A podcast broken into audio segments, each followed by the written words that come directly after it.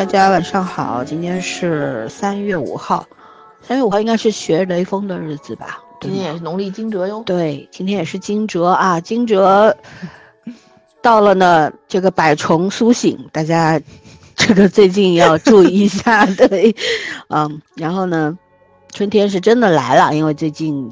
真的是看到了春暖春暖花开了，对吧？气温也在回升，然后冬衣啊什么的冬被啊，基本上都洗完了弄完了，我们就开开心心的等着春天的到来。但是对于我这种过敏患者来说呢，春天真的对我来说就是灾难，不友好。对，到处都是过敏源。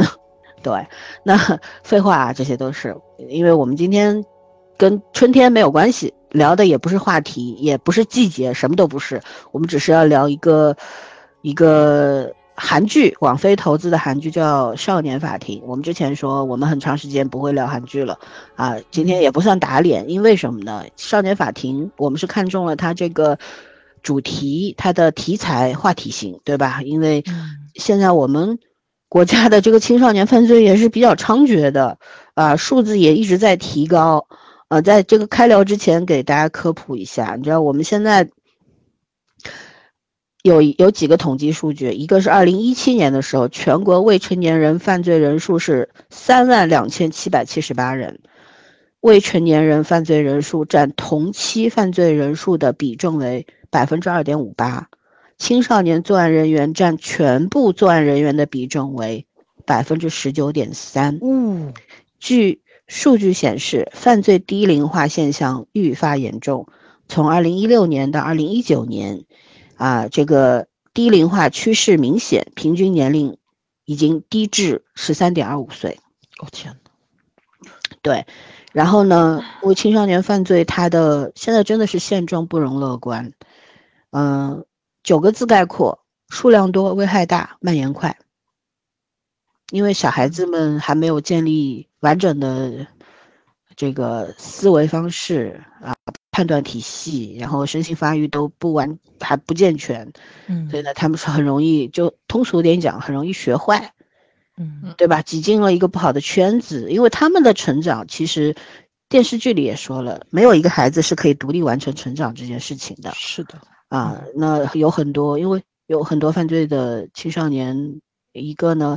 可能家庭里面的父母不善于引导，不善于教育，这是一个原因。还有呢，很多都是辍学的孩子，还有呢，很多留守儿童等等，就这些都是社会上我们必须重视起来的问题。然后现在我觉得，就是二零二零二零年的六月一号开始，这个预防青少年犯罪的这个相关法律法规也进行了修改，大家有兴趣的话去可以看一下。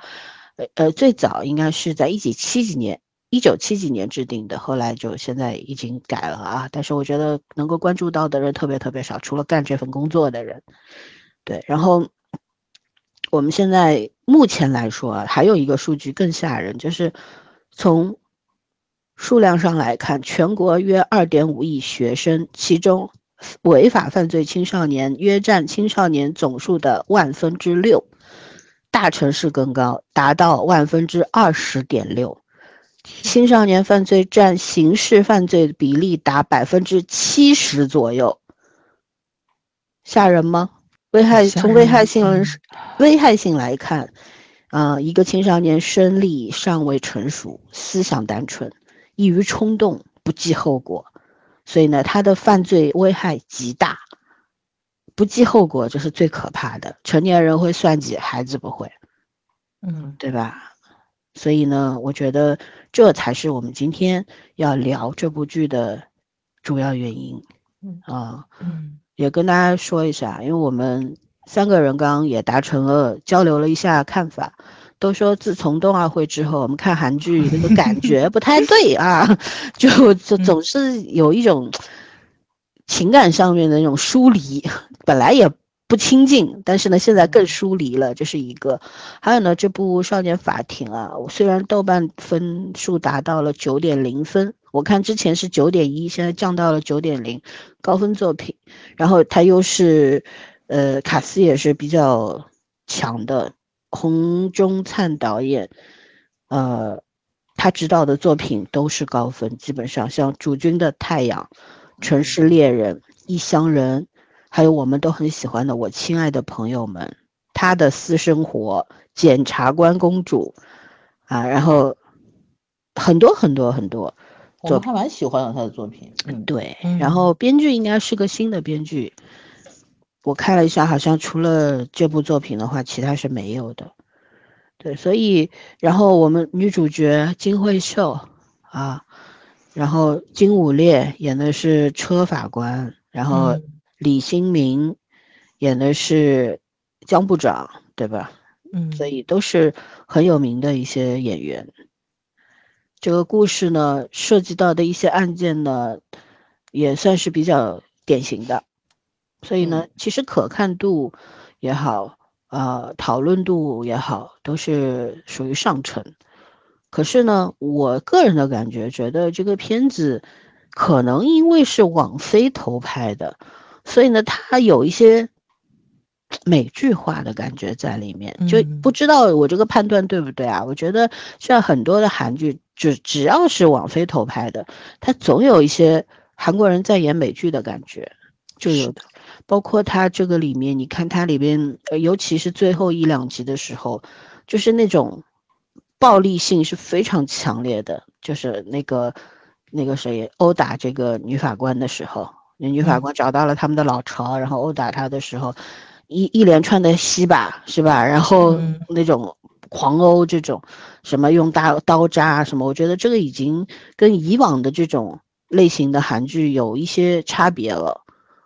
很很美国，有这种感觉，对。然后反而呢，你看上去就是这些案例好像都比较的典型，但是你去看看又觉得他整个阐述的过程，包括他到这一集结束，这个案子了结之后的那些呃表达，他关于女法官内心的 OS 啊，或者说是法庭上讲的一些话呀，我觉得又很形式化。就是有一些有一种在看以以前部分日剧的那种感觉，就是特别的教条化，就那种感觉啊，这都是我个人的感觉。对对对对，就是真的有一种，就是为了怎么样而怎么样的那种感觉，所以我个人给到的分不会很高的。然后呢，接下来我们就要打分了，我们请早儿同学先来，好吧？然后给一个理由。嗯嗯，八点五分。我这八点五分几乎是给在了演员演技，还有就是这个剧本的利益上。其实就是套路化的东西太多了。之所以大家觉得这个作品完整度跟优秀度很高，是因为它韩国 韩国的这个剧集的电视剧拍摄的工业化程度非常的成熟。你这个没有办法，它没有短板，就是你。你你一部剧的优劣肯定是短板决定的，它的短板就很高，所以你就会觉得这部剧整体就很高。但是你仔细去思考一下的话，他其实也没有特别惊喜的那个长处出来，跟他以前的那个咱们去看的什么信号啊，就那些剧去比，我觉得他的思想深度跟这个挖掘社会这个刁钻角度上这这些方面，还有就是说主演的人设的。那种震撼感都不足，就你只能说是个优良的作品，就适合，就是怎么说呢？你你心力跟你的情绪能看这种影片的时候，你能够很静下心来慢慢去看，去思考点东西。但是你要是说它特别的震撼你，让你反复的去观去观看去思考，它又达不到那种水平，所以我就觉得给个八点五分吧。对，但确实是个好作品啊，嗯，值得一看，嗯。嗯，八点五分不低了，不低，但是对于我来说，对吧？高分了。嗯嗯，OK，那圈圈，哦，我给七分。嗯，因为我从看这片子的时候，我就觉得这片子，它肯定是个咋说呢？就是标准化流程的作品，就特别美剧化，只是韩国人拍了。首先，这个这个作品的主题。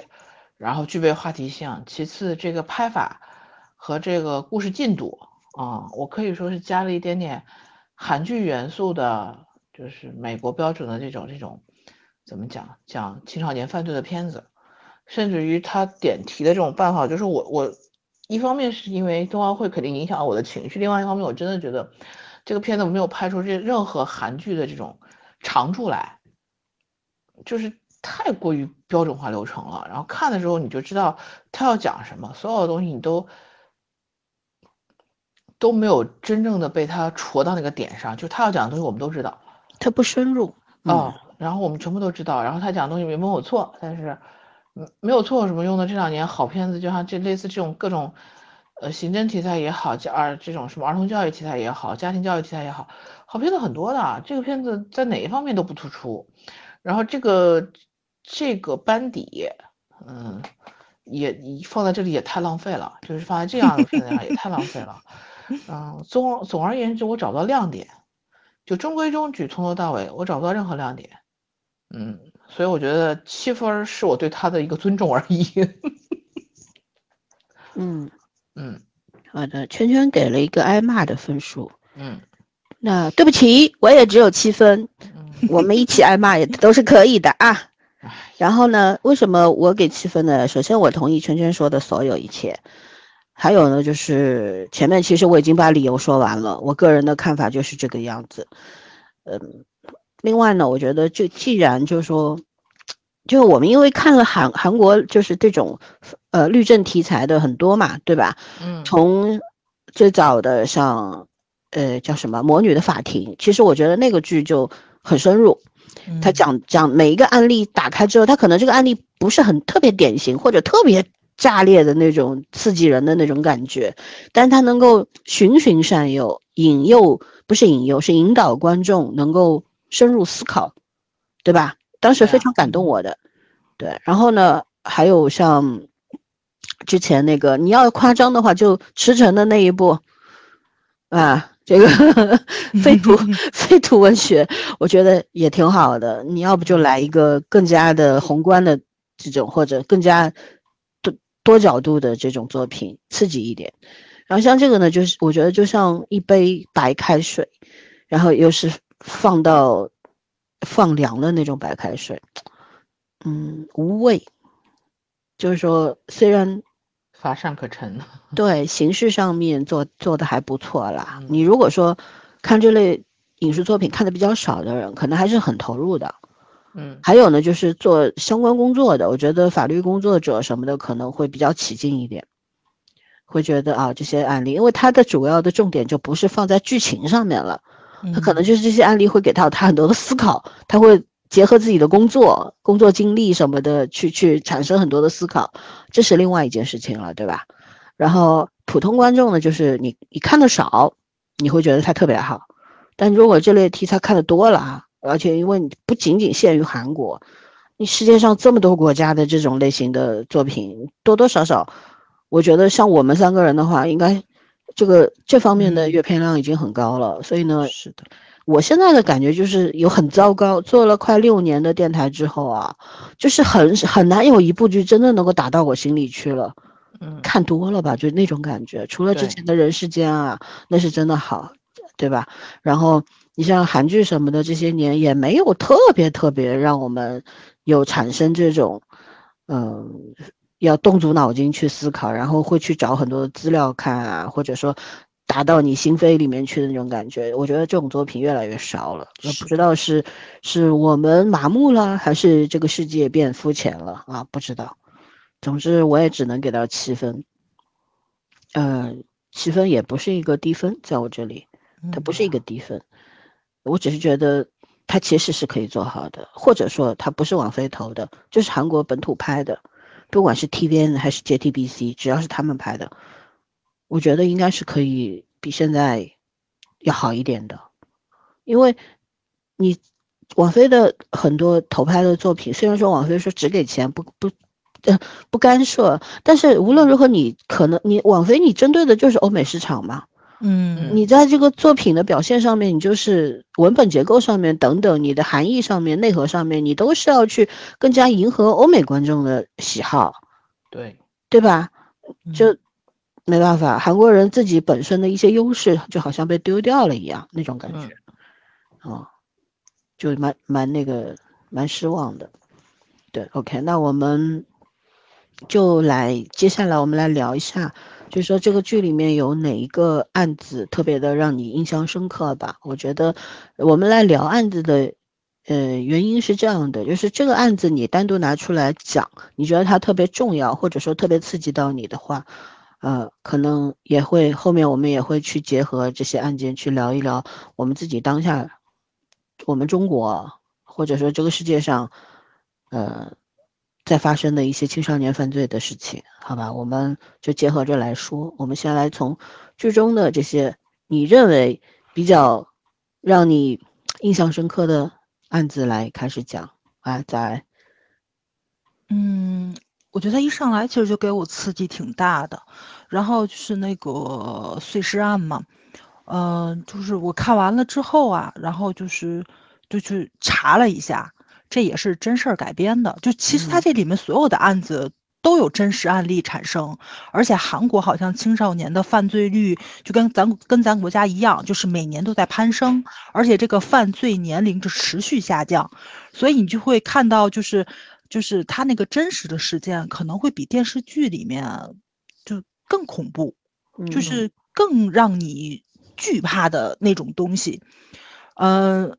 然后就那就他那个碎尸案里面，其实也是两个小孩儿，但是呢，就是说一个是在现场杀人，另外一个是从手机上遥控他，就是给他出主意啊，就是就是他可能几个小时之内就完成了诱拐，然后杀人、分尸、抛尸这一系列的这个这个顺序了。但是警方这个时候呢，可能刚刚接到这个孩子失踪的这个报案。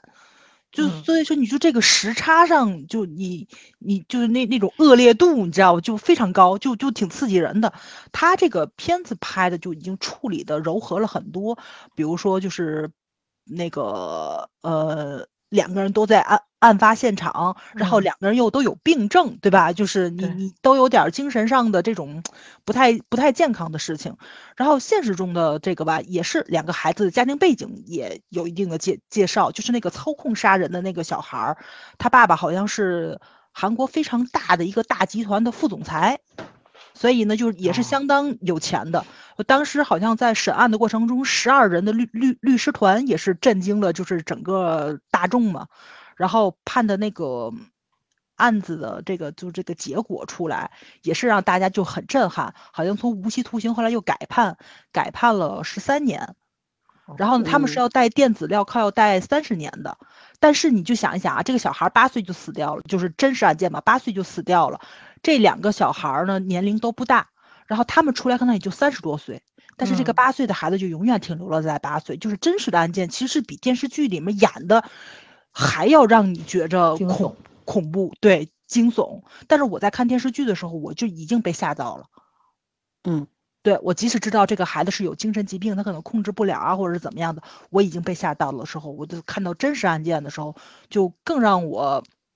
无无法接受，对，所以呢，我我其实是从刚开始的时候就被震撼掉了，之后去看，就是他那情绪就下来了，他后面的案子就没有这么的怎么说呢？就是那个跟进去，就跟当年看信号不一样，信号那个案件是一个比一个让你觉得恐惧，就是人性上的那种东西，你对吧？你你你不能把它归因到单一的人身上，你这个会。放诸到整个社会问题上去，但是这个案子吧，就是第一个案子，就是它已经展现出来了社会性。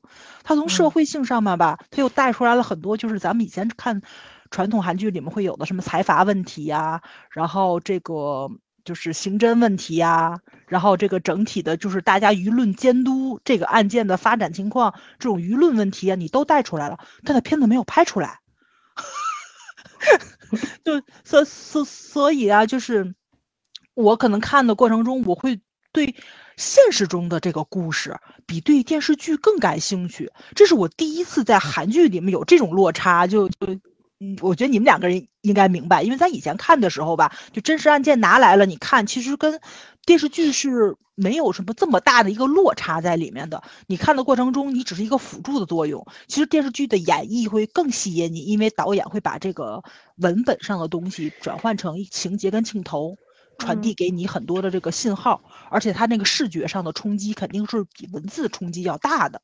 但这个片子其实是恰恰是反过来的，就虽然我本身就已经被案件刺激到了，但是我看到了那个文本上的东西，那个刺激感会更强一点。就这是我第一次看韩剧，就是就不一样的感受。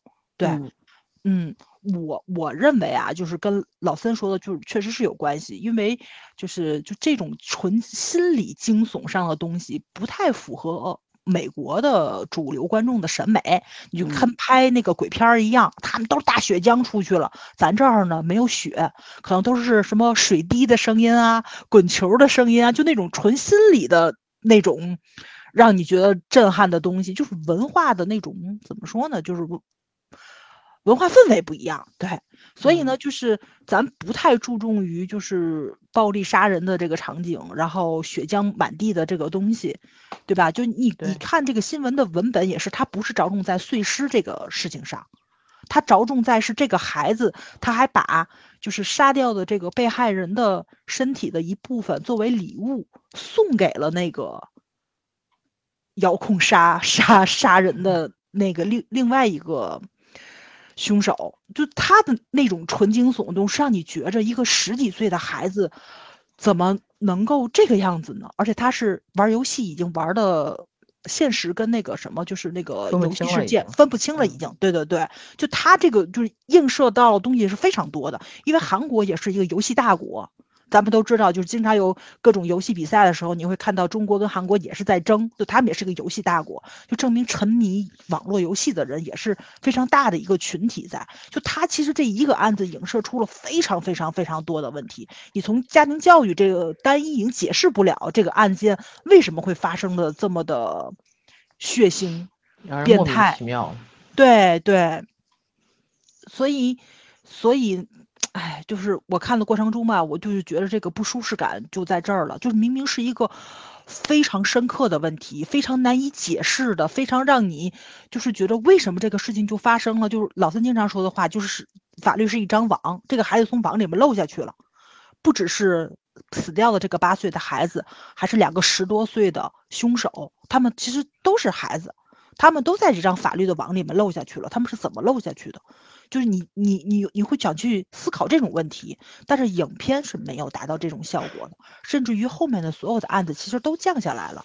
最后一个案子确实是又把这个心提起来了，因为他是那个也是好像韩国非常恶劣的一个青少年犯罪的事件嘛，就是那个轮奸案，嗯，对吧？对对，然后就你也起来了，但是他那个结束的也很仓促，就是我是从影片上。来说的啊，他这个剪辑方面啊什么的，然后他最后又用了将近得有二十多分钟去写了女主的一个心路历程。对，这也是在韩剧里面咱们很少看到了，就把一个特别大的篇幅放到主角的身上去探讨他的心理一个变化。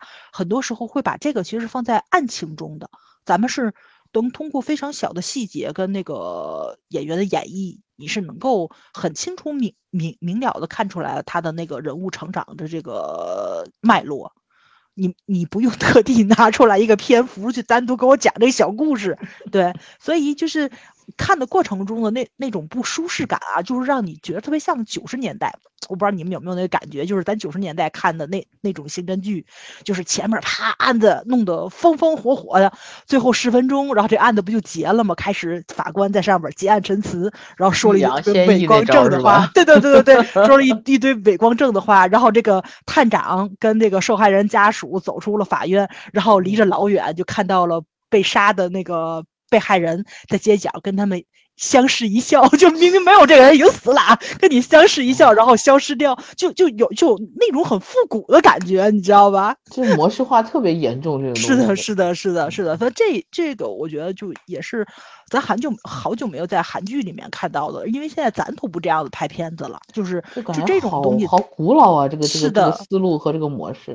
没错，没错，就是咱以前也喜欢这样子拍，但确实是随着这种怎么说呢，就是时代的进步，大家嗯审美的一种怎么说改变，对，就很多东西其实你是已经摒弃掉了。我不是说这个东西不好啊，就它这个复古感，我看的过程中我就觉着很熟悉，就是就是 勾起你一些回忆嘛。但是不舒适感就是在它其实在讲。非常非常现实的这个案情，而且你你你你演的所有的案子，我都能够搜出来新闻，我也都能搜出来这里面的凶手判了多少年，然后受害人多少岁，就这种特别直观的这种数据的冲击，然后你在影片里面给我竟然弄得温吞了，就这种，我觉得不不应该不是韩国的那种手术刀风格的这种电视剧的一种展现，因为咱以前看太多了嘛。就就老三说的，你看太多了，就是你想看的东西，他没有展现出来，所以你就会，哎，就觉得差口气嘛。对，所以这个不知道他为啥要这样表现，就是很奇怪。我我觉得就是老老三说的，他就是为了迎合欧美的观众。你看到他他最后就是那个就是轮奸那个女孩子不也是嘛？他就是拍片子那个地方，他故意弄的，就是。那个压抑的氛围啊，或者是怎么样的？我真说句不好听的话，就是咱们我以为是分尸现场。对，没错，没错。就咱们去看了这么多，就是这种叫叫什么来着？就是专门弄色情服务的人，你会看到他们不挑地方的，随时随地可以犯罪，对吧？他不会说特地弄个据点儿，我还把鞋子弄过来，这特别像变态杀手，你知道吧？哎呀。就是就是那那种拼接之后，把这个所有的东西都堆积到所有的罪恶堆积到一个人物身上，那个感觉实在是太强烈了，就会让让你出戏。不是真实案件中的那个人是什么样的，就是有时候你会发现这个魔鬼就是个普通人，就那 N 号房那个那个男生，对吧？就是当时大家不都说嘛，就说还是一个挺精神的小伙子。就大家就很纳闷，长得也不是那么的猥琐，为什么干的这个事情就这么的可怕呢？啊，就是因为就很多的在心里，对恶 魔，知人知面不知心，嗯，对，所以呢，他这个影片他这个模式化的东西太多了，脸谱化的东西也太多了，包括这个女主的这个法官也是。我十十分怀疑他们会拍出下一季来，你知道吗？我觉得会有第二季，因为他这个模式就特别像要拍下一季。是的，是的，而且你是能看到那个，就我就翻了一下豆瓣的评论嘛，四星五星特别多，而且尤其是五星还超过了四星，就他这一套好像好多人都吃，也有也有人吃，嗯，对，而且吃的人特别多。第一，我觉得就是我说的复古嘛，就有咱们小时候看那个这种刑侦剧的感觉，所以他会收割一批，嗯，年轻的观众，对他没见过，对对吧？然后呢，像咱这种上岁数的人吧，会觉得亲切，因为他又不是纯复古，他只不过是加上了一些复古的元素在。然后呢，你可能又不想看，就最最近这世界这么闹腾嘛，你又不想看这么血腥或者说是特别深刻的那种社会问题。我这个对吧？这还没沉浸过来了，又是战争又是疫情的，你夸你又让我看这种撕心裂肺的东西，我不想看。所以他处理掉了，而且又有很多温情的东西，所以你就愿意去坐在电视机前去看这个。而大家吃着饭的功夫就看了，而且他也没有说这么的恶心，让你一口饭都吃不下去啊！我觉得这这片子就是就就好在这儿了，嗯，对，下饭。他不是说像咱以前看那个剧时候，你看之后气的你连口水都不想喝，没有那个感觉，肝儿疼嘛，对吧？对你你就上不来气的那种感觉。但他这片子还真的是完全没有，就你看的过程中就是不不舒服，真的是很不舒服。我很震撼，我就觉着，嗯，这帮孩子都不是人，你不能说他们是人，他们真的一群畜生，很多人就是一群畜生。也不知道，但是有一些有一些好像就是。确实是因为跟家长和社会有关系，有一些真的天性就不好那种。对，就是你如果说真的把它上升到人性本善跟人性本恶，因为咱们知道韩剧里面特别擅长去塑造变态嘛，变态的反派。那我觉得还是美剧更擅长。我最近还在看 CSI 几个那个小姑娘，就是。变着法儿的指使唤人杀人呢，但是美剧它经常是什么呢？就是这一季里面有几个变态，你不会特别深入的塑造这个人。韩国不是，韩国十六集就演一个变态，所以就特别深入人心。就比如说李东旭啊，对吧？就他们茅台酒，茅台酒刚好说，对，就是咱们经常说的牢底坐穿组嘛，几乎都是韩国的。为什么？就是因为他的一整季。都在讲这个变态，讲这个变态的成因，他是怎么到这个样，他又如何变态，他变态的结局是什么？所以你就很容易把人就抓住了。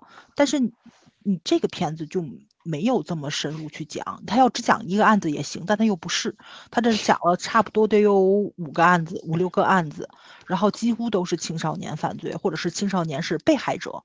所以呢，就是你看的过程中，就是你其实是模糊掉了那个受害人跟施害者的那个角色，因为很多时候在里面一个人是扮演两个角色的。就咱这个得承认啊，韩国的演员非常好，即使是过来打酱油的配角，他的那个就是个人身份的认证，他演的是很清楚的。他受害人的时候就是受害人，他是施害者的时候就是施害者，他演的非常的清楚明了。但是他是怎么从受害者变成了一个施害人的这个过程，他没有篇幅去讲，因为只有一集或者两集的这个长度，所以呢，就是就这种转变吧，也不能说是嗯。我觉得也不是说导演跟编剧没有这个能力，就是篇幅所限，他就是故意的把这种特别尖锐的社会问题忽略掉了。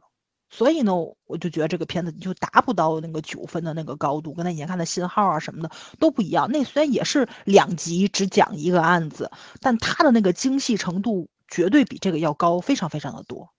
对，嗯。嗯，反正案子确实是挺冲击我的，但是它冲击我的结果就是我去现实中查新闻了，就这个走这个走向不太对，其实是应该是我看社会的新闻对于我理解影片是有辅助作用的，但是现在不是，现在是我看完了之后，我更关注于案件本身，然后包括就是这些个效果达到就行，哎，对对，这倒也是，对对对。至少吸引你去查这个案子了，就已经挺不容易的了。我觉得这个剧其实就是功能大于艺术性。没错，嗯，功能很重要。很多人看了这个剧之后，可能会去关注到青少年犯罪这个问题这个领域里边，然后呢，大家也会去，呃，可能慢慢的去学习一些东西吧。我觉得这个是功能性的，然后艺术性方面，我觉得这个是不及格的这个剧。嗯，是的，是的，而且甚至我很喜欢金亨秀，但我在觉得他在这个剧里面的表现是让我失望的，过了什么进步，普普通通，哎，而且这个导演特别喜欢给他大近景，总是拍他走路，就是那种雄赳赳气昂，非常那种就脚步非常怎么说，心都是呃坚定又急，就装。装满了正义感，对对对，就是一直冲锋的那种姿态。还有呢，就是经常会给他脸部的大特写，眼部、眼神啊，然后什么的，这个脸部的大特写，其实有时候会给我不适感。我觉得说你过分去强调这个，呃，角色的这个。坚定或者怎么样，或者他的冷酷或者怎么样，你无非就是要讲他曾经经历过什么。那么你这件这个东西，你在这个剧总共十集，你到第七、第八集才稍微这才揭露出来，是不是有点晚呢？而且你预想当中好像是要给观众来个一闷棍哦，原来这个法官经历过这些事情，所以他才会变成这样。你想要的效果是这样，但是。却没有达到这个效果。嗯，因为从第三集大家就有心理准备了。其实大家经常看这类剧，或者是经常看韩剧的人，大家都清楚，这个整个就是它是有个套路化的。我们太熟悉了，就像圈圈说，你任何一个案件你都能猜到。我们不是说案件能猜到，我们不仅仅能猜案件，我们还能知道他第几集开始要讲男女主的这个身世问题了。嗯，我们也知道，就是说，比方说，呃，这个总共总共十集可能有五到六个案子，上面几个案子。是他从浅到深，对吧？可能上来先给你一个比较厉害的，中间就是讲其他类型的犯罪，青少年犯罪，他不会都讲这个形式上面的，有可能有些就是比较轻微的什么的，只要教育就可以了。那他就要去讲原生家庭对孩子的这个影响了，对吧？他主要问题还是集中在整个十集内容，我觉得集中都都集中在家庭原因上面。包括那个车呃叫什么那个部长，部长他那个儿子的事儿，对对。对，所以基本上都是父母的问题。其实这其实是青少年犯罪的成因当中的一个一个原因而已，嗯，可能是主要原因，但它不是唯一的原因。我觉得这个这里面这方面是有欠缺的，嗯嗯，它的比例集中到这个地方了，对它落点落的太窄了，嗯，是的，嗯。所以我其实就是第一个案子跟最后一个案子印象特别的深，嗯，其他的案子就是都是都是现实中的那个案件是，比那个什么比那个电就这个电视剧里面演的更震撼，因为他是砸他砸揉进去了嘛。就比如说那个交通事故那个，那是一个十三岁的小孩儿，然后开车撞死了一个送外卖的。应该是送外卖的一个大学生，但大学生好像还是大一的新生，赶上疫情就没有办法开学嘛。他就是边边自学，然后呢边去打工给自己挣这个学费，然后被他撞死了。而且呢，就是撞死人的这个小孩只有十三岁，他的车里面坐了八个人，就算上他坐了八个人，这一辆车里你说塞了多少人进去？就是本身这个案子其实是。是比电视剧里面演的那个是更让你无法接受的，因为他还他还把校园霸凌啊这个东西，还有这个小孩本身，对吧？这个小孩本身自己也是一个就是上过少，对对对，就他杂糅东西特别多，但最后也也是都没讲到，对。所以呢，哎，这个东西就没有办法去说清楚了，就对。但是我还是觉得第一个案子跟最后一个案子特别的震撼我，嗯嗯。OK，那我们请圈圈来说说。嗯，除了最后一个案子之外，我觉得我主要是就是他那个前部长，嗯，我对他那个舞弊案还是印象挺挺深刻的。因为剩余的这些案件，反正嗯多多少少都主要还是牵连到其实是，呃，你像比如说，哦，有的是因为父母家庭的贫困问题，父母要出去打工，根本顾不上孩子；有一些有一些是因为太有钱，然后也顾不上孩子。就是，反正我有钱能能请律师摆平很多事情，其实这算一个大类。但是其实我觉得像那个部长他们家那个儿子那个事情是整个一个社会问题。因为我当时看的时候，我想到你看这个整个亚洲这个文化嘛，我们以前古代江南科考分数，嗯嗯，对，江南科考也是从主考官一直到到这些考试的这些贡生们，全部都是出现过很多的这样子的问题，就什么泄题啊什么的这种。这都是古来有之的事儿。你像他们这种，嗯，就是私立名校了，为了为了升学率，学校是为了升学率，为了为了生源，为了收入，然后家长们是为了孩子的光明前途，因为全部都是那种很有名望、有社会地位，反正是肯定是都是社会阶层前百分之三的人嘛，就都都在那个父母的名单上。那这样就是我们就觉得这这些人就掌握这个世界上。差不多百分之八十到九十的资源吧，甚至更多，然后依然要就是说在在这个规则下面制造更多的这种机会，然后去挖更多的机会。但是这个规则就是说仅仅是这个案子里面嘛，还是说他们其实从他们上学时候开始，一代又一代人就是互相怎么讲，互相包庇，互相这个这个协助，然后制造这样的规则，然后导致整个其实整个的这个这个社会的规则已经是偏的了。就我当时就想到，一个是这个，我主要是喜欢那个叫什么李李什么这个这个男演员，我很喜欢他演，就他当时演那个，他其实知道这个事儿以后，然后不是金惠秀演这个法官去医院找他了吗？找他的时候就逼着他把这个真相其实说出来的。我觉得当时那个就是他在就洗脸池那儿把什么东西摔碎，他老婆把什么东西摔碎，就是那场戏，他真的给我演出来了，就一下子老了十岁的感觉。就那一个瞬间，他一下老了十岁的感觉就出来了。就虽然在此之前，他一直是在，呃，极力隐瞒他的这个这个儿子的事情，然后就你也看他他那个心力交瘁，但是你并没有觉得，就是他还是可以撑得住的。虽然状态不好，但是可以撑得住。然后就是那个瞬间让我觉得他真的是一下子老了十岁。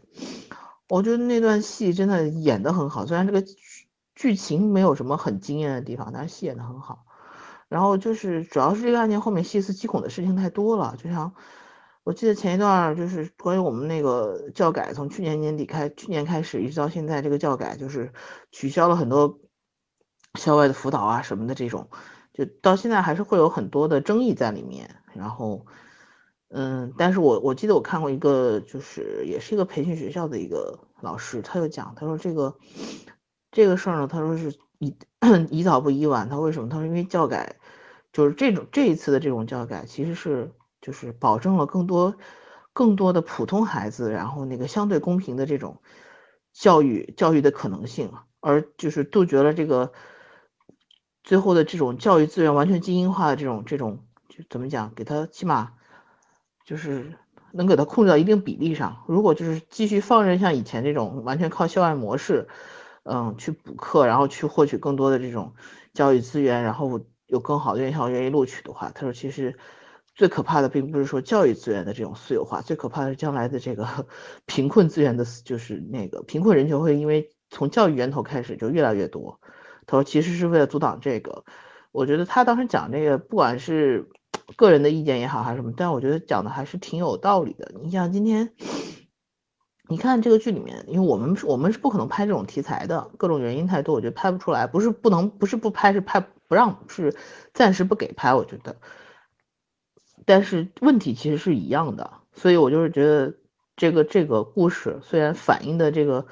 残酷性和这个残忍程度，大概是在十二个剧里面最低，就是不是在十集电视剧里面是最低的。就是他讲的这个，嗯，可能是直接对社会的危害性看起来是最低的，但是其实他的他是这个影响能力最大的，然后也是最容易潜移默化的制造很多社会问题，而让很多普通人是不自知的。嗯，主要现实中，韩国是经历过，就跟咱国家一样嘛，就是把这个教改啊什么的都取消掉，然后培训学校关掉。韩国是经历过一一轮了，但是他们后来民众又自发的去那个那叫什么来？他们他们青瓦台。青瓦台，对对对，就联名嘛，几十几十万人、几百万人，然后联名签字，然后又恢复过来了。就他们是改不掉的，所以咱们能看到天空之城啊，能看到顶楼啊，就是这个东西。你要你会看到他他。考试并不只只是说，比如说这帮孩子去考公务员什么的，不是的。从考大学到考艺术生，他就是把这个社会阶层一张网提前织好的，然后是世袭制的。说白了，就是而且在在在这圈子里面转。前几年的时候，韩国爆出来了丑闻，但好像不是这这种高考泄题案，好像是考大学舞弊案，好像就是。就是有那种什么名额就给办进去，这个我觉得这个东西特别正常。你不只是韩国有，这个哪国都连哈佛都出来过，不叫正常，叫常见。它叫叫常见，对对对，它不正常。这个事儿不正常，一定不正常。就是很常见，就你知名的大学都爆出来过这个，就甚至于咱们的就是知名的大学也说过这个问题。你为什么给那个就比如说华人对呃对吧？他不能。华裔，华裔的这种华裔的人分儿为什么就比咱们本地的人分儿要低这么多？就你很容易，就比如说我买一个海外的身份，就比如我移民了，我去塞浦路斯了，或者是怎么样的，就我也不不见得就要去美国啊什么的。然后我就拿了一个华人的身份，然后我考清华，我分儿很低，我就进来了，但我还是中国人，对我长得也是中国人，在中国长大，上中国的大学。我也没有经历过国外的一些个 学习的那个什么，就觉得很不公平。我考四百分就进来了，那个考七百分，一下差三百分，大家就觉得就这个事情一直都有，对，一直都有。但是就是怎么去缩短就是这种差距的问题，就是你填补这个漏洞，也是很多人都在努都在努力的事情，就是就是。这个影片，我觉得金惠秀就那句台词说的特别好，就是说我们都知道这个世界是不公平的，但是至少在考卷上要是公平的。就是说，就是说你怎么能用那个为了帮助孩子法律来惩戒就是你用了很多手段，用了很多漏洞去拿到这个名额，跟你直接发答案这是两个概念。他的他把这个东西是直接特别浅显的，就是就是展展现出来了。但是我觉着啊，就直接卖答案这个事情非常难。而且就是任何考试里面都很难暴露出来，所以为什么我就觉得这个案子给我不震撼就在这儿了？因为你想达到目的的手段，对于他们那种社会上百分之一的人来说，他们有千万种方法，他不见得非要买答案。这个片子他最后落点在把答案卖出来了这个事情，这种太简化了，这个太简化了，太太粗暴了，简直是。其实他们也不敢往深挖，说白了就或者他们有能力往深挖，对。他们可以骂财阀，但是他们骂财阀也仅限于骂骂就行，他们也不敢干什么。毕竟这个国家是财阀的。然后他们要骂教育，骂这个什么补课这种，什么打破了这个公平竞争的道路啊等等。但。你看，之前去年前年不都出了好多都是类关相关于教育的这种韩剧嘛？嗯，可是除了大多数就是很压抑，但是又很狗血。可是他真的去戳破了这个泡泡吗？没有，没有，嗯，没有什么改变。嗯，他只是借这个题材给大家演了一出剧而已，是让大家他试图去唤醒大家的这个反抗啊，或者反思啊等等啊，但是。要通过电视剧去改变世界，这个事情怎么可能实现呢？嗯，对吧？而且这个东西就是说什么呢？就是我觉得他他那个部长就许下宏愿，想要实现的事情，轻轻松松就被他两句话戳破了。这种这种宏愿太太像个气泡了。嗯，没有这里边的人没有什么坚持的东西，包括女嗯主。我觉得她她到后面，因为我我甚至觉得她如果单纯为了复仇去接这个案子。不要搞很那么伪光正，对？吧呃，最后还是我是一个优秀的法官，这种落对点就没意思。当然了，这个可能喜闻乐见，嗯但我我更希望她就是为了复仇。我觉得，怎么学法律的人就不能有点儿自己的情嗯绪吗？对他复仇，但是被发现了，然后被取消了，不允许他接触这个案件或者怎么样，我觉得都可以。那你不要最后就又落在了这个东西这这这一条上面。我是以德报怨，我还是要从什么法律人的角度，不是不可以，当然可以了，而且这个是最正确的，最政治正确的。这一点他就没有那个模拟检察官做得好，在这个地方。嗯，就我一开始的时候看这个剧，一开始的时候我还觉得。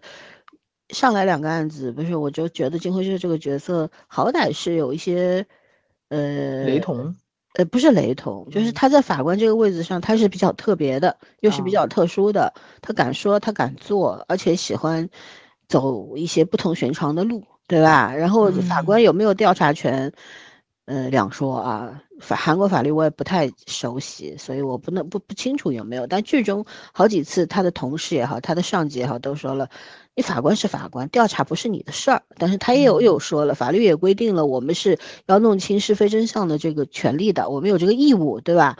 但嗯但是调查权这东西，我觉得应该是在警察、刑警手里的。对，所以他他很坚持，包括他和那个车法官在接触的过程当中，他会跟车法官，车法官常常误解他，你知道，常常误解他，就觉得就是那个找了一个完全频道对不上的猪队友。哎，就觉得你你你也不过如此啊，你没嗯什么特别的。但是女主啪一个给他现场打脸，就是你怎么知道我没干呢？你以为只有你正义吗？就那种。然嗯后呢，他会在很多事情上面就是冷着脸，面冷心热嘛。他他嘴上说着我讨厌少年犯罪，对吧？少年罪犯，但是你看他做的是最多的，所以这种意图塑造人物人格上的反差、魅力等嗯等，我觉得就就很简陋这个手法，真的很简陋，就嗯没有什么必要。对，因为他冷着一张脸出来，其实你就知道他是什么人了，你何必要花这么大的笔墨在这个上面呢？对吧？OK，我打打断全全了，全全你继续吧。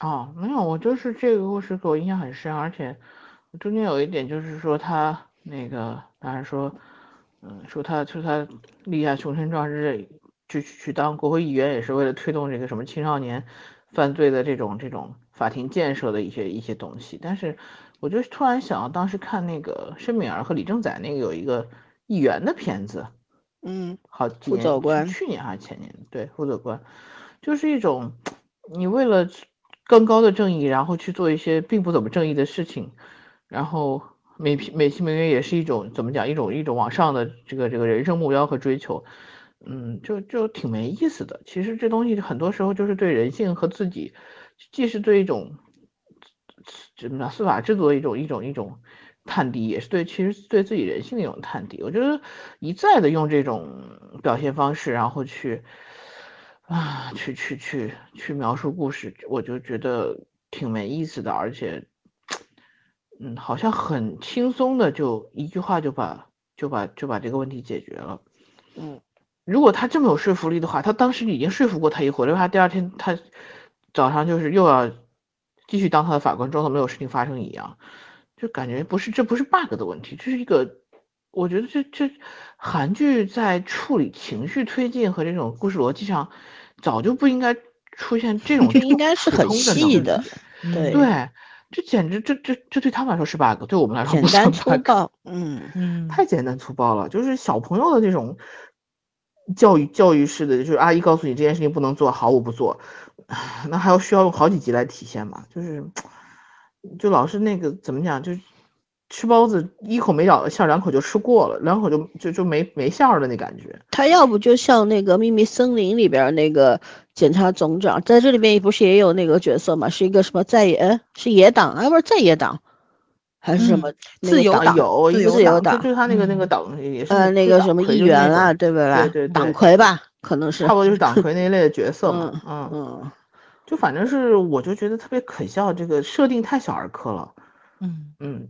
就是他给我的这些太角色对，韩国人来对，就是很多事情都是嗯这个刀已经扬起来了，但是没有砍到什么东西，刀扬起来，然后感觉吹吹灰放下了那种感觉，对，就挺浪费演员的。李胜明这么好的演员，对啊吧？演过这个卫生，他演的所有角色我呃都喜欢，就真的是太太厉害了。对话剧演员出身，多厉害的嗯一个人。但是就觉得，嗯，就这个太浪书属于太浪费了喜欢看的人，哎，这个角色不用这么大的咖来，就这种感觉这个角色是吧？随便找找什么人都可以。嗯还有那个我很想吐槽他，就是他那个猪队友，也，不是也不算猪队友，就是女主那个那个那个同屋的那个同事。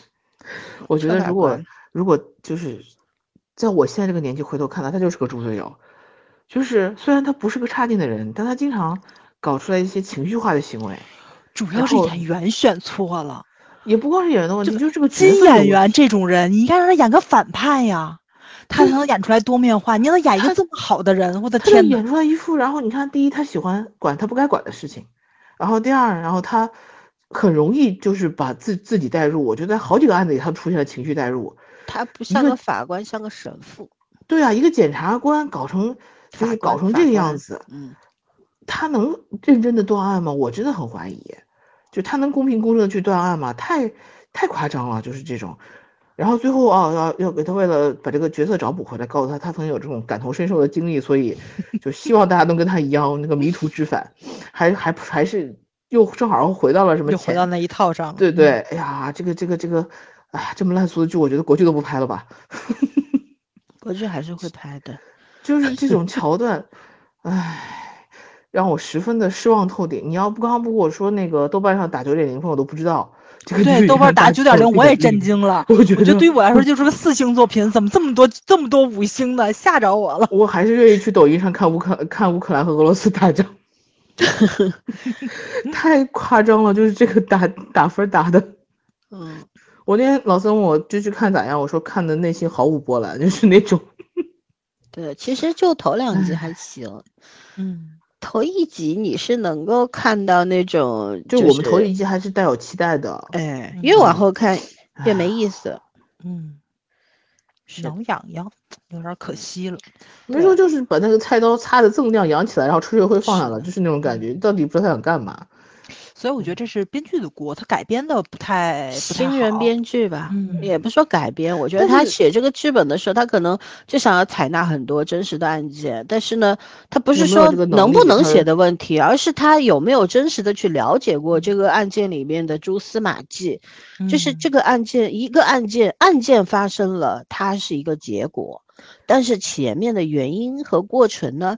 你作为一个创作者，你要去拿真实的案件改编，你必须要去了解始末、因果关系，嗯对吧？这个里边嗯警察做了什么？在你看，在这个剧里面，警察几乎是隐形的，也没检察官什么事儿，他主要就是法庭嘛，总归是讲法法官和少年犯的事情，对吧？就就这两个嗯方面。但是我觉得，就是应该可以把警察和检察官这两个角色稍微扩写一下，呃，还是还是编剧经验不足的原因在里边。而且我十分怀疑这个里面真的加入了一些美剧的编剧，就是他那个让我觉得整个连贯性特别，就是那个连贯性质感像美剧，但是那个连贯性的能力完全不能比。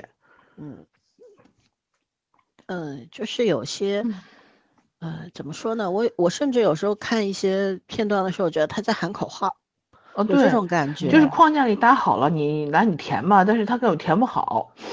嗯，然后就是你比方说，像好几次女主在法庭上面已经庭审结束了，然后她坐嗯在那儿，然后冷着一张人家欠了她五百万的嗯脸，那边巴拉巴巴拉巴，我就觉得人家谁要听你啊？庭审结束，人家要走了好吗？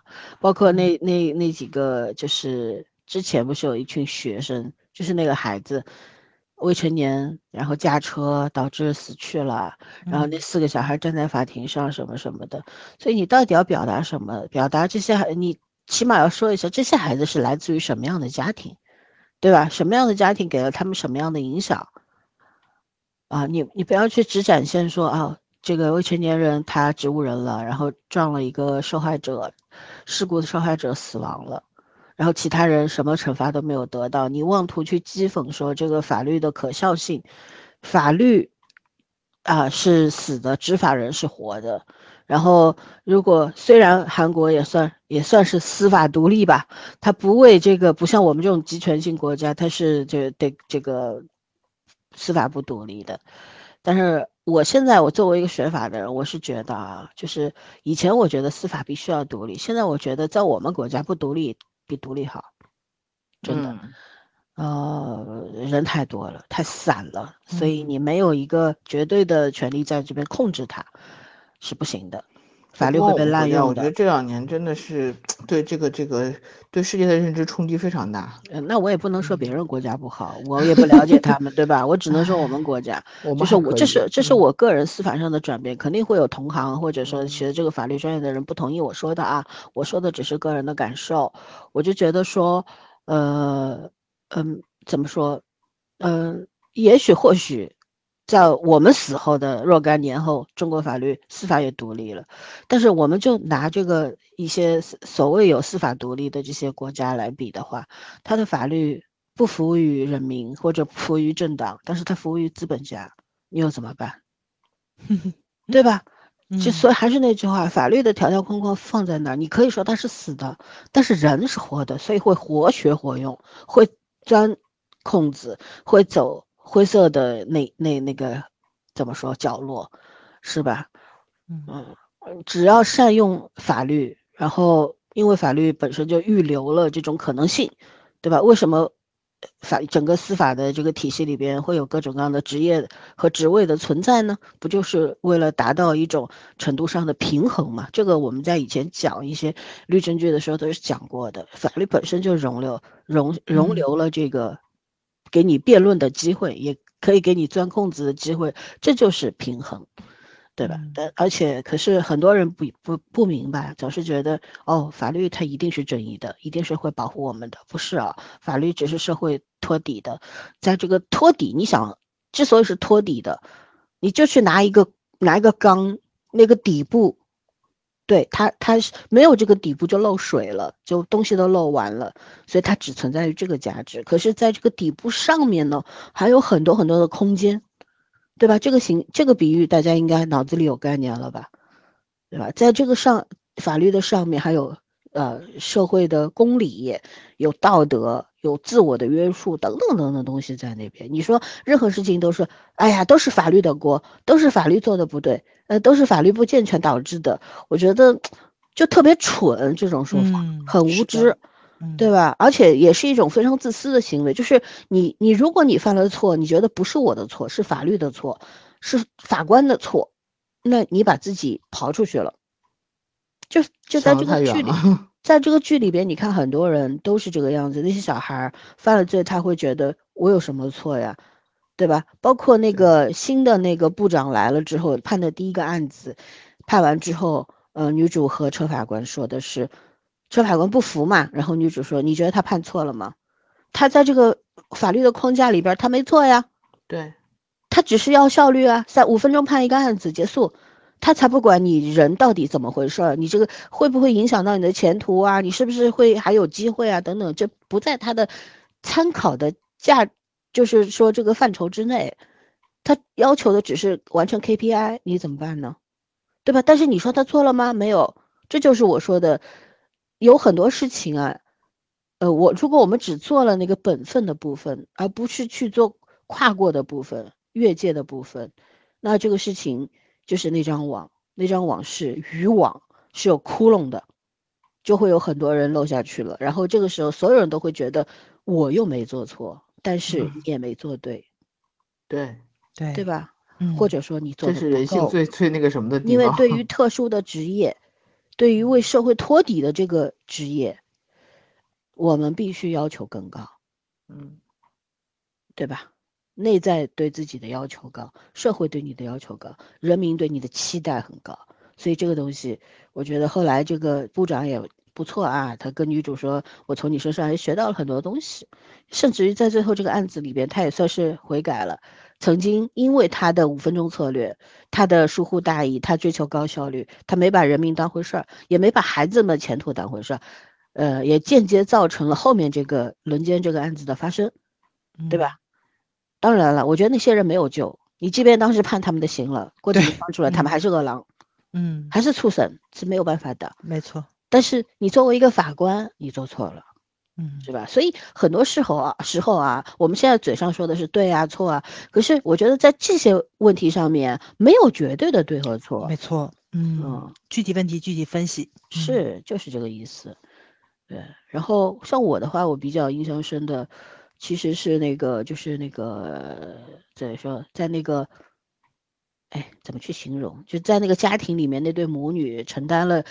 呃啊，重重新给这些女性的这个少年，他们应该算是教育中心是对，在教育中心机构吧，应该说是对吧？是。然后他们应该算是轻型的犯罪，嗯，轻型的违法了，呃，甚至都不算犯罪，就是违法了。所以社会是给他们机会去改造的，而且这种可能就不会纳入你的档案，对你未来造成什么影响了。而且他们主要的问题全都是来自于。家庭的，对吧？没有得到过爱，没有得到过父母正常的爱护照顾的孩子，内心是非常缺失，是非常大的。然后呢，其实看到这个女的这个机构负责人出现，就是中心主任出现的时候，太熟悉了这个演员，知道吗？我心想，这次的话，他应该是会演个好人了吧？因为以往他都会演坏人，这次我想这次应该会来个反转。果然不出所料，所以说他每一个发展我都料到了。对，就是好无趣，好无趣。因为你看他这个这个每一个案子，五六个案子里边，每一个案子都是这种结构，嗯，就是突然发现了关键性的证据，哪来那么多巧合啊？还有就是反转，反转，反转，反转。三段式的那种，他剪辑就这样故意剪的。你说你看一次两次还行，看多了你就觉着腻了、疲惫。嗯，对，没有，就是好像就就是每道题，然后 yes no，就是让你让你，然后就跟考试一样的感觉，特别明显。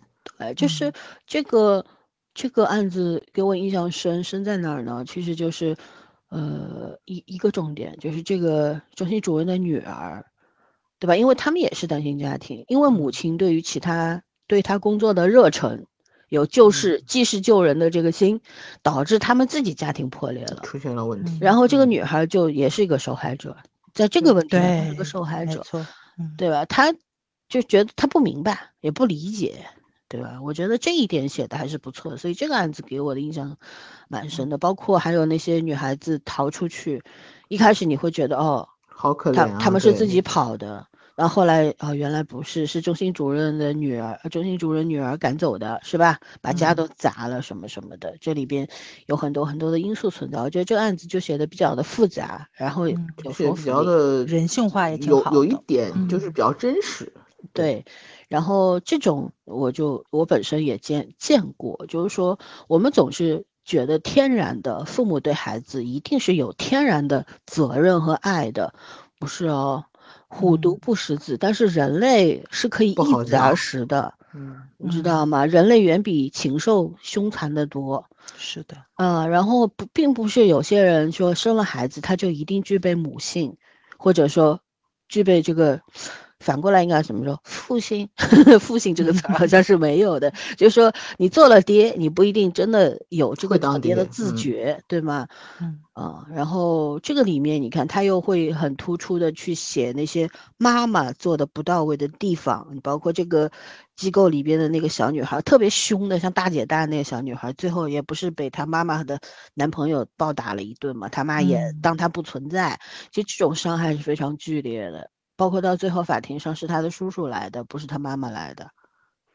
对，所以你说可怜之人必有可恨之处，你反过来是成立的。是对，所以所以怎么说呢？就是说，嗯，我们有的时候我在我们包括我们群里面聊天的时候，大家就讨论一个问题，比方说，呃，呃，妇这个妇女家暴的被家暴的问题啊，等等啊，或者说拐卖啊，什么，总是觉得哦，我们这边的警察不作为，我们的法律有漏洞，什么什么的，然后说社会福利机关啊，包括没有托底、没有兜底的这种机构，我我负责任的告诉大家都有，只不过就是说，一个呢，就是还是那句话，人是最大的变量。在这个里面，只要但凡涉及到付出或者涉及到利益的时候，呃，人就会有私心，这是一点。第二个呢，我觉得就是，呃，执行上面没有加上强制性，啊，不，不管是对执行者还是被执行者，都没有加上强制性，因为没有什么法律相关的法律法规作为依托，你也不敢真，就是说用用比较这个什么。超越的这个手段去改变一个人，或者管束一个人，或者帮助一个人，你可能会被反噬，所以大家不敢。但是你说没有人去做这个事儿，或者说没有警察去抓拐卖分子，呃，我觉得这个就不公平。不公平，为什么呢？真的，我在我的行业里的时候，我们参与过很多这样的公益活动，也不能说公益活动吧，是我们本职工作的一部分。就是我们有义务或者有责任去帮助这些被伤害的女性或者男性，还有那些被伤害的孩子，对，有。但是你知道吗？真的，当你去面对这一切的时候，你才会知道何其难，嗯，很难。一个呢，就是说我们不能所有的问题都归于归结于这个社会不好。我还是这句话啊，你比方说你帮助一个被家暴的女性。然后你会，一般普通人会说，都被打了这么多次，他为什么不报警？然后有人会说，报警警察也不管呀，对吧？会有这种阴阳人吧？然后，嗯，会有，也有的人说，他为什么不跑呢？呃，为什么要一直这样呢？是不是怕自己养不活自己？我跟你讲，这就是其中的一个客观原因。还有呢，被长期家暴的这些妇女啊，就其实，在心理上已经被摧毁了。一个人啊，当你。把他的尊严、他的自尊心打碎的时候、打垮的时候，他是没有站起来的勇气的，这是不可忽略的一个核心原因。所以你不要总是站在高高在上的态度。哎，你既然这样，你都不自救，你巴望谁来救你？不是，他没有自救的能力了，你知道吗？是的，嗯，对。然后还有就是，我觉得，呃。我们也不能要求看客总是宽容，而是我觉得我我想要求看客们学点知识和常识。嗯，你看你看热闹可以，然后你要评价一件事情的时候，最起码你要去了解这个事情，你起码知道这个事情的边框在哪里。是，所以怎么说呢？我觉得大家如果说。总是说，哎，错都是法律的错，错都是社会的错，错都是警察的错，都是政府的错，这不公平。然后呢，你要是转过头来，又又觉得老百姓永远都是无辜的，这也不正确，好吧？啊，这这个话题我就说到这儿。这是我个人的看法，不代表其他人，也不代表我这两位朋友。他们如果愿意跟我一样想，我也没办法啊。然后呢，像这个青少年犯罪，就我说就说题外话了啊。呃，就是因为我们曾经做过一个长期跟踪的，达长达五年之久的一个青少年的，呃，心理发展的一个课题，跟跟踪了很多孩子，呃，上万的这个样本。呃，从这个最后的这个整个发展过程当中的曲线变化来看，呃，我觉得是不太乐观的。这也正好应和上了说我一开始节目开头说的那些数据、那些数字、那些百分比。嗯，这个里面原因很复杂，除了前面说的心智发育不成不健全啊，然后家庭原因啊等等啊，我觉得就是说这这方面啊。呃，孩子学习的模板其实也有你和我。这个社会上在发生什么，然后这些小孩子就很容易学到。嗯，所以每个成年人其实都有义务为孩子做榜样的。对，是的，嗯，是的。然后，呃，一味的苛责，或者说一味的溺爱，一味的，呃。呵护，我觉得都是不对的。所以做家长，虽然大家都是第一次做父母，对于大部分父母来说，但是要学习。你并不是说我是个成年人了，我就可以放弃学习。其实做了成年人，做了爹妈，最重要的是要去学习，怎么样让自己成为一个合格的父母，然后怎么样去教育一个白一张白纸的孩子。除了那些天生基因里边是恶种的那些，这些我们撇开不谈，我们就讲绝大多数的孩子，他真的就是一张白纸。你所有家长所做的一切，在他眼里面其实都会成为印象。他会有样学样的，因为小孩子就是从模仿他人的行为开始的，对吧？然后为什么这个剧里边那么多的小孩子的问题、心理问题也好、行为问题也好，都是归结在原生家庭里面呢？因为原生家庭确实是在青少年犯罪这件这个事情上面占了很大的一个比重。嗯。嗯，所以就像我再举个例子，最近有一个朋友他找我，他说有一个小孩，他们亲戚的小孩，呃，已经停学半年了。这小孩非常的聪明，考到了当地的最好的中学，成绩是不用担心，就是学霸类型的。一个初中的小孩在看《资本论》，《资本论》，而且，然后就是，但是他抑郁很严重，很严重，然后。呃，朋友就问我怎么办，我就说你大概情况跟我讲一讲，我来我来思考一下。然后跟我说，就是他的孩子的妈妈非常乐于去告诉陌生人，这个孩子得病了。然后孩子的爸爸会永远责怪妈妈是一个不负责任的妈妈，没有把孩子带好。然后他们逼着孩子去看精神科。呃，那我们也知道，不是说精神科的医生水平不够，我觉得精神科医生水平都非常高。但是呢，你知道，就是这种三甲医院精神科，或者像我们上海的宛平南路六百号这种呃市精神卫生中心啊，这些医生啊，他每天要面对无数的病人，而他可能做一个诊断之后，就会很多需要物理治疗或者需要药物治疗的人呢，你就吃药，然后随时过来随访等等，呃。然后，如果只是轻微的问题的话，可能找心理咨询师就可以了。可是呢，心理咨询师现在这个市场鱼龙混杂，很多就是都不是二把刀，都不知道是哪来的蒙古大夫，你知道吗？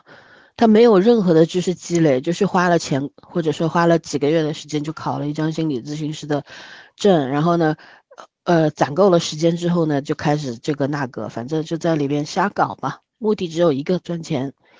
对吧？然后后来，当然这两年开始整顿了啊。那好，稍微市场规范了很多。我为什么要说这个呢？就是这个女孩子，她父母为她花了五花了五万块钱去看看病。然后呢，小孩子的意思就是，我知道这个药吃。这孩子聪明到什么程度？他看一眼这个药，他就会去查这个药是治疗什么的。然后这个药的药性是什么？然后他从心内心里面产生了一种防御机制。他他其实吃下这个药，因为药物有稳定情绪的作用嘛。就是很多不明白的人会说，吃了以后人傻了，不是人傻了，只是让你亢奋的情绪或者抑郁的情绪回到一个相对正常的数值上面，对吧？是起到一个稳定的作用，稳定的作用，先控制后稳定啊。但是很多。孩就孩子他说这个药我吃了之后我就胃痛我头痛我浑身痛，其实是是药物引起的吗？不是，是心理引起的，因为他排斥。可是他为什么还要吃呢？他说我不吃他话不吃的话我妈妈会难过。哎呀，听真难受。对，特别难受。然后呢，我打我朋友说你能不能去帮我见一见？我说好，你安排。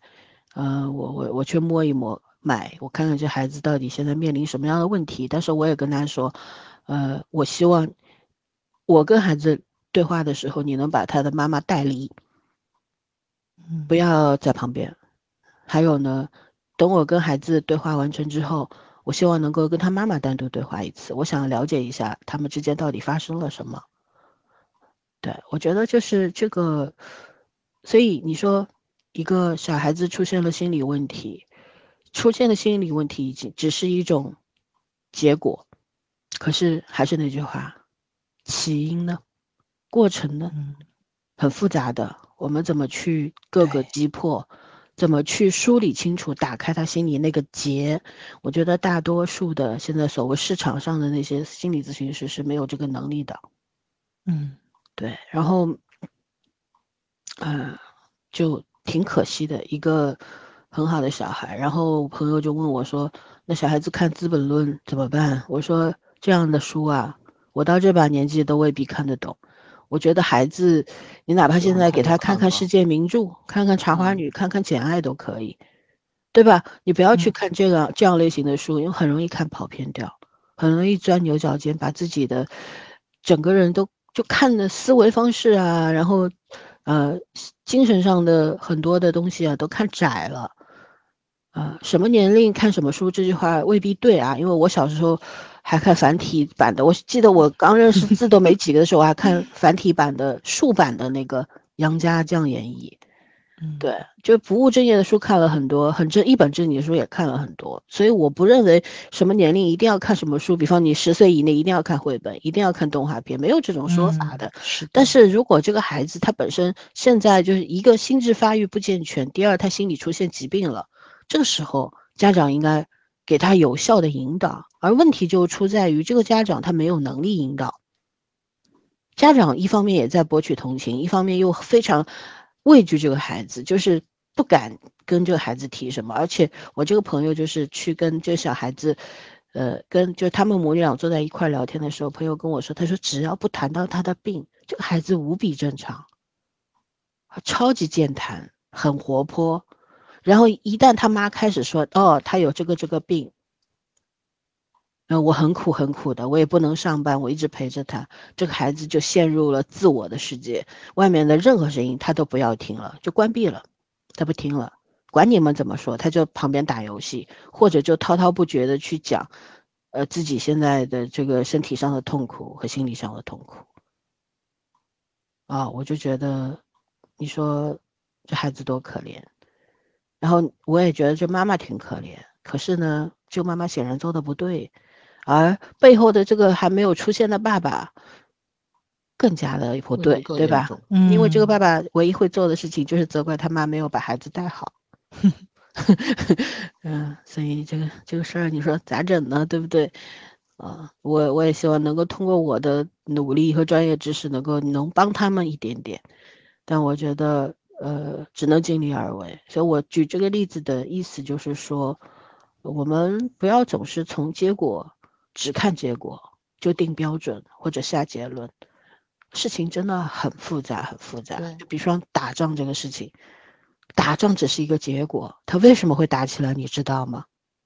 大家知道打完之后会有会有会有什么后遗症？谁也不知道。是你不会想从前，你不会想未来，你只会看当下，啊，这是一个偷懒的行为，对，啊，你不会督促自己去想原因。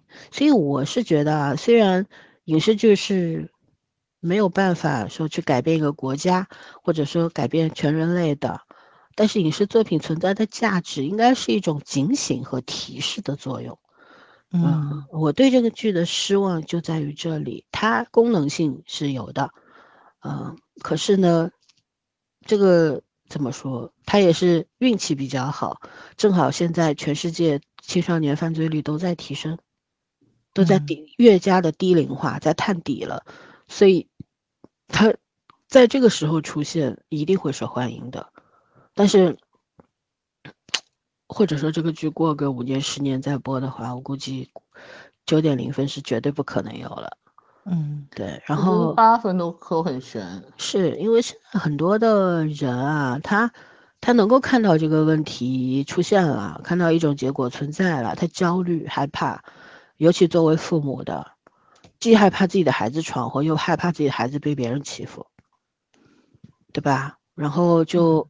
就是又又不知道有什么办法去解决，但我觉得，嗯，很多时候如果家里的孩子，嗯，心神心理上或者精神上出现问题了，父母先要去看心理医生，这才是对的，嗯，因为你至少要知道自己在这个事情里面错在哪儿，要承担什么责任，以及后面要跟孩子怎么样去真正的实现共同成长。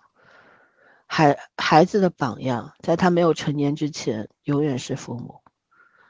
那些明星什么的，我觉得对孩子，虽然孩子们说啊，我的偶像怎么样，世界第一或者怎样，可是你他，你让他摸摸良心说，他心里面的最重要的人一定是父母。所以父母这个榜样作用是不会消失的。嗯，很多时候父母不要忙着推卸责任嘛，不要总是觉得啊，我反正。我已经很辛苦了，我又要挣钱，又要养家，又要教育孩子，要做家务，对吧？我也是一个男。嗯，然后你为什么为什么不这孩子就不懂事儿呢？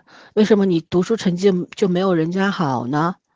对吧？为什么你就那什么？你看这里边那个那个部长江部长，江江部长跟他二儿子说的那句话就是嘛，对吧？就你这成绩，你配吃饭吗？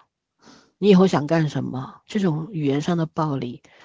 真的足够杀死一个小孩儿。爹妈成绩太好，对孩子本身就是个阴影。对，嗯，就所以有的时候啊，真的爹妈呀，就有的时候不该说话的时候一定要闭嘴，然后呢，自己要去多多的反思。这个时候反思劝有用，知道吗？嗯。所以咋说呢？嗯，啊，想起来人世间。雷佳音那台词了，是实话你就要说吗？你就该说吗？确实是，是，是，这也就是人世间好的原因嘛。他给你嚼碎了，然后摊在你面前，好的、不好的、丑陋的、难看的，全都放在你眼前。但是最后是用温情，是用人与人之间的那个信任，去把这些破碎东西又缝合起来了。这是人世间非常难得的地方。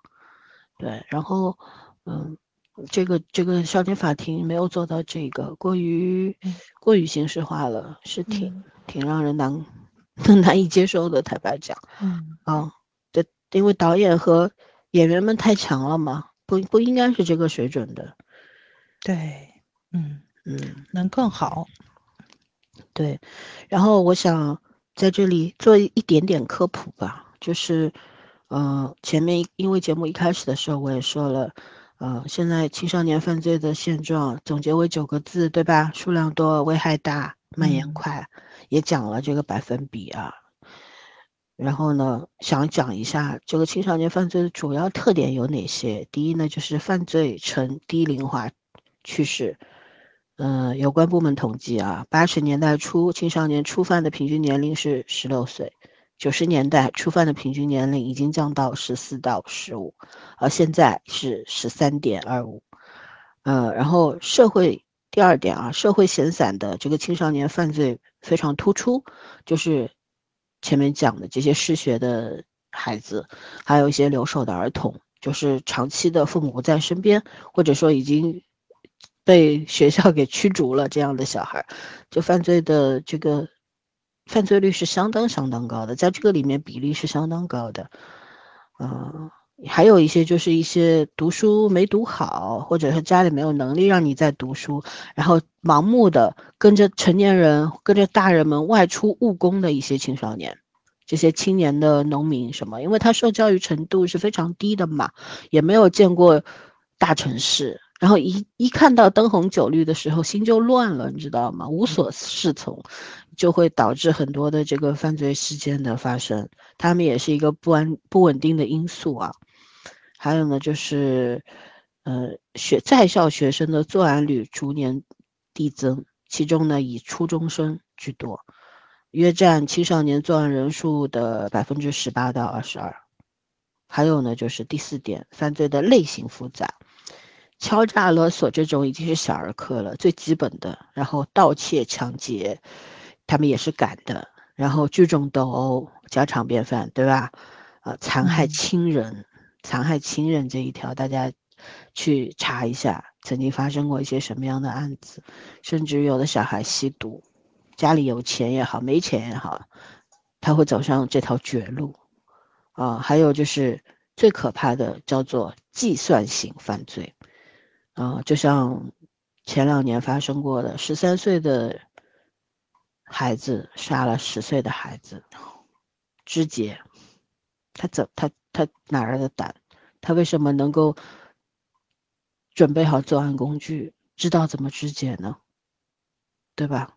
这叫计算性的犯罪。然后呢，我们再讲讲青少年犯罪的构成原因是非常复杂的，很多方面的，既有社会环境方面等客观的原因，又有青少年自身生理、心理方面的主观因素。主观上看呢，青少年正在长身体、学知识，人生观、世界观逐步形成当中。然后呢，在这个时期内，他们思想认识上啊，就日趋成熟，但是不成熟，对吧？非常的敏感又逆反，好奇心十足，并且富于想象力，喜欢模仿，但辨别能力差。以至于呢，在追求新奇刺激的时候，极易受不良影响，而导致违法犯罪。就是一开始说的，他们都是在模仿别人。所以，我们这个作为这个社会的一份子，对他们的是有榜样作用的啊，多积德，多做好事儿，给我们的 未来们一点好的引导的作用，这个很重要。然后。呃，还有一个原因呢，就是改革开放以来啊，我们的社会啊、学校、家庭环境都发生了非常巨大的变化。就是最直观的，就是经济上面的。就以前我们小的时候，家里边父母拿几十块钱一个月的工资，还有可能要养活一大家子的人。但现在小孩，你看，想买啥就买啥，对吧？家里 通常不太会缺钱的，尤其城市里面的小孩不太会缺钱的。嗯，然后。怎么说呢？就但是在你经济发生了很巨大变化的时候，对于普通人的家庭来说，父母肯定是要付出更多的时间去工作的。他不赚钱，哪有钱培养孩子啊？对吧？那么家庭教育就存存在了缺失以及一定程度上的失误了。然后学校教育呢出现了偏差，这个偏差涵盖了很多，比方说一个老师。一个班级可能有几十个小孩，他也管不过来，因为而且学校的主要责任是教育知识、传授知识，而父母才是小孩子人品塑造和道德观建立的主要的这个引导人、引路人。你要指望老师，你说家长跟老师说：“哎呀，这孩子我们管不了了，就交给老师。”老师肯定一头雾水。哦，你都管不了，你生的，你让我管，我怎么管得了？我我我能打还是能骂，对不对？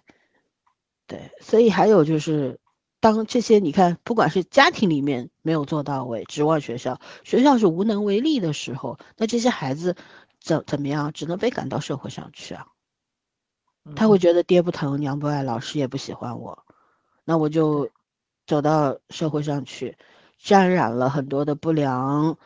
习气，对吧？然后看到别人，呃，有钱或者怎么样，他们就试图走捷径，那么就会行差踏错。对这些种种原因，都是促使青少年走上违法犯罪道路的一个很大的原因。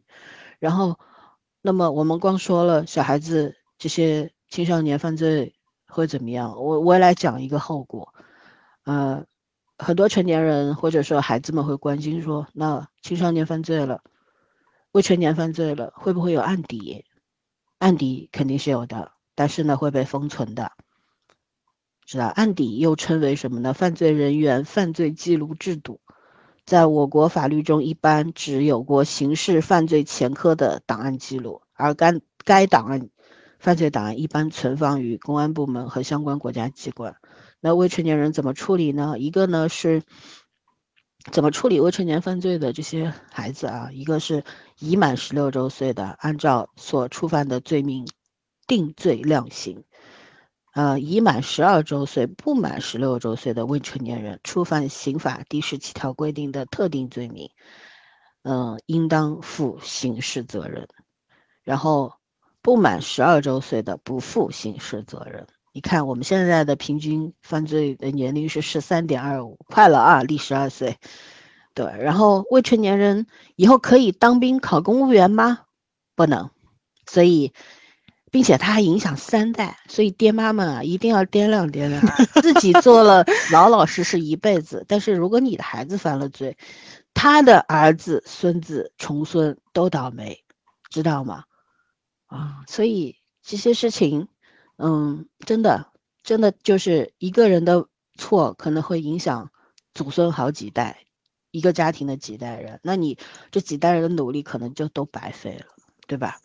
还有呢，就是呃，我我看到说这个弹幕里边有人说，哎，那我们国家的这个青少年犯罪是不是都送少管所呀？少管所是一直有的啊，就像我记得我很小的时候看过一个电视剧叫《少年犯》，我不知道你们有没有，电影应该是叫《少年犯》，不知道你们有没有看过？那是一九八五年的一个电影，然后我应该是在小学或者初中的时候看过，反正我有这个印象，在电视上看过的。对，其实我们国家很早很早就在关注这个问题了，青少年犯罪了。然后我我国的司法机关啊，对违法犯罪的未成年人实行。教育感化和挽救的方针，坚持以教育为主，惩罚为辅的原则，就是还是要还是要感化你，给你机会的，对吧？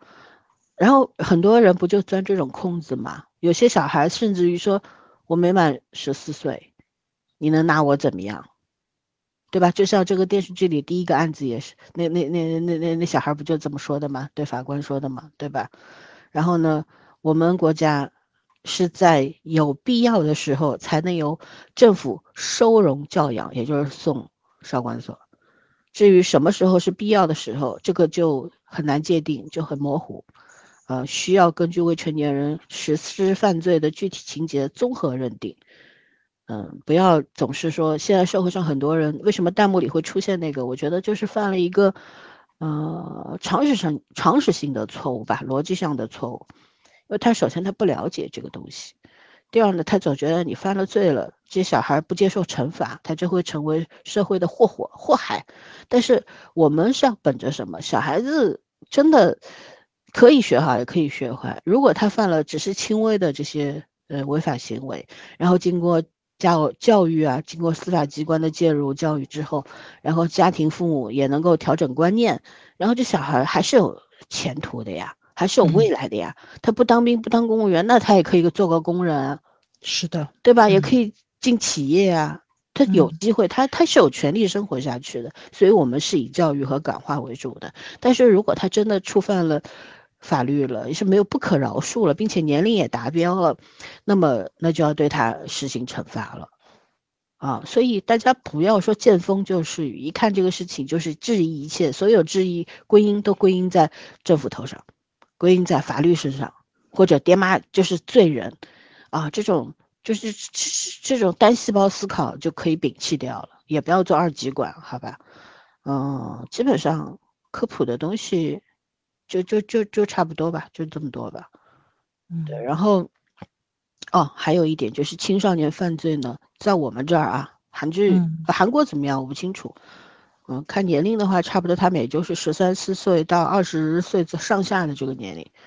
然后，毕竟韩国人好像是十六周岁就能结婚了吧？他到二十多岁了，他就就就就能不能在少年法庭，我也不清楚了。但在我国的话，他是指已满十四周岁但未满二十五周岁的青少年出现违法犯罪，然后规定并且对社会造成危害的犯罪行为，呃，那么是要上少年法庭的。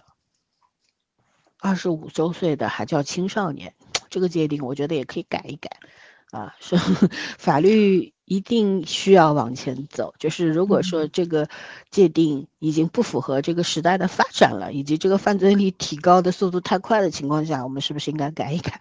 对，啊，让他们付出更高的成本，只有付提高犯罪成本，可能才能够一定程度上遏制犯罪率，对吧？震慑住，嗯，对。嗯，那基本上要科普的就这么多，然后，呃，这个我们这个剧基本上就讲完了。嗯嗯，对，就是有兴趣的话，大家是可以去看这个剧的。然后呢，嗯，虽然它剧情不是特别的理想，或者说我们嘴刁，就是我们看多了，就是觉得不是很好，但你可能觉得很好，那你也不要跟我们吵架，好吧？因为你看别人的观点。